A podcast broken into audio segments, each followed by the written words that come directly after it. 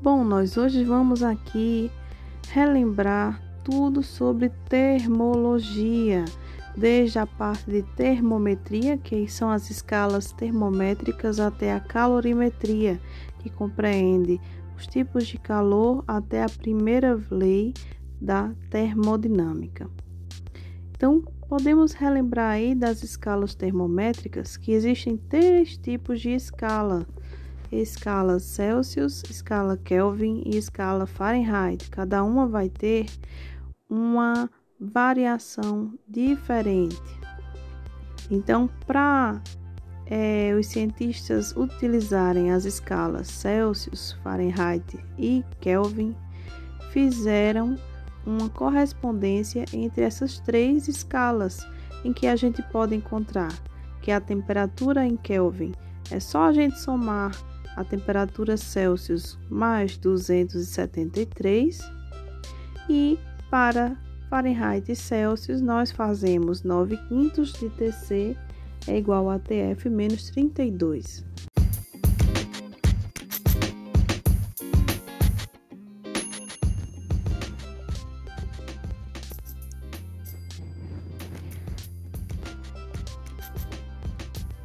Depois disso, estudamos a dilatação térmica. Inicialmente, nós temos que saber existem materiais condutores e isolantes térmicos. Que são os materiais condutores? São aqueles que conduzem bem o calor. E os materiais isolantes são aqueles que mal conduzem calor, que o calor demora mais para fazer a transferência para esse material. Para a dilatação térmica, é um processo que vai envolver a variação e a energia dos corpos que tenham uma variação de temperatura. Ou seja, se eu estou submetendo um corpo a uma variação de temperatura, esse corpo irá aquecer, irá variar a velocidade das suas moléculas e o grau de agitação térmica entre elas, fazendo com que este corpo, este sólido, venha a dilatar-se, a aumentar o seu volume, a sua área ou o seu comprimento. E daí nós calculamos a dilatação linear, superficial e volumétrica.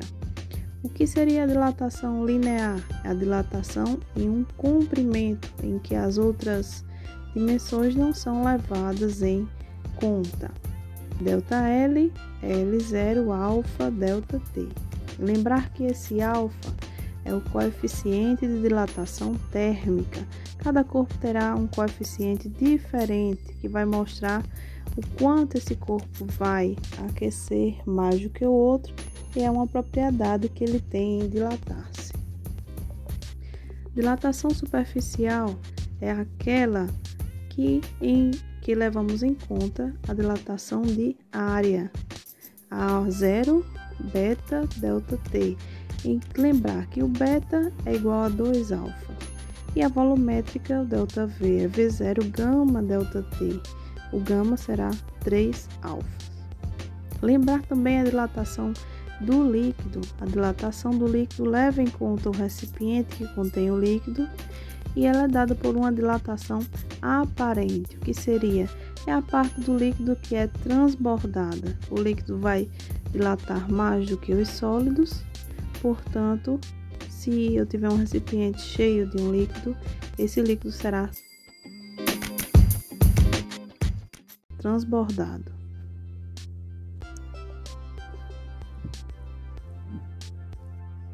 Comportamento dos gases nós teremos o seguinte: as transformações que temos que lembrar. Inicialmente, para a gente saber dessas transformações, nós temos uma equação importante aqui, que é a equação dos gases ideais. PV é igual a nRT, que a gente até relembra dela falando assim: por você nunca rezei tanto. PV NRT. Para que a gente tenha vários tipos de transformações, é preciso levar em conta cada uma delas. Uma transformação isotérmica, aquela que a temperatura nessa equação é mantida constante. Portanto, quais as outras variáveis que é, de estado que não estão sendo constantes? P e o V. Então, nós vamos ter uma variação de volume e de pressão. Se a transformação é isobárica, a pressão que é constante. E se a transformação for isocórica, o volume é dado como constante. Então, esse aí é o comportamento dos gases. É importante relembrar essa equação PVNR.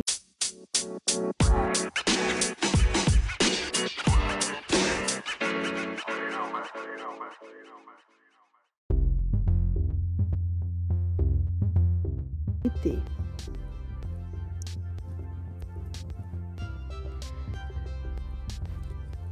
Calor sensível e calor latente são as quantidades de calor adicionada ou retirada de um gás. Lembrar o que seria a capacidade térmica é você adicionar calor a um gás e fazer variar a sua temperatura.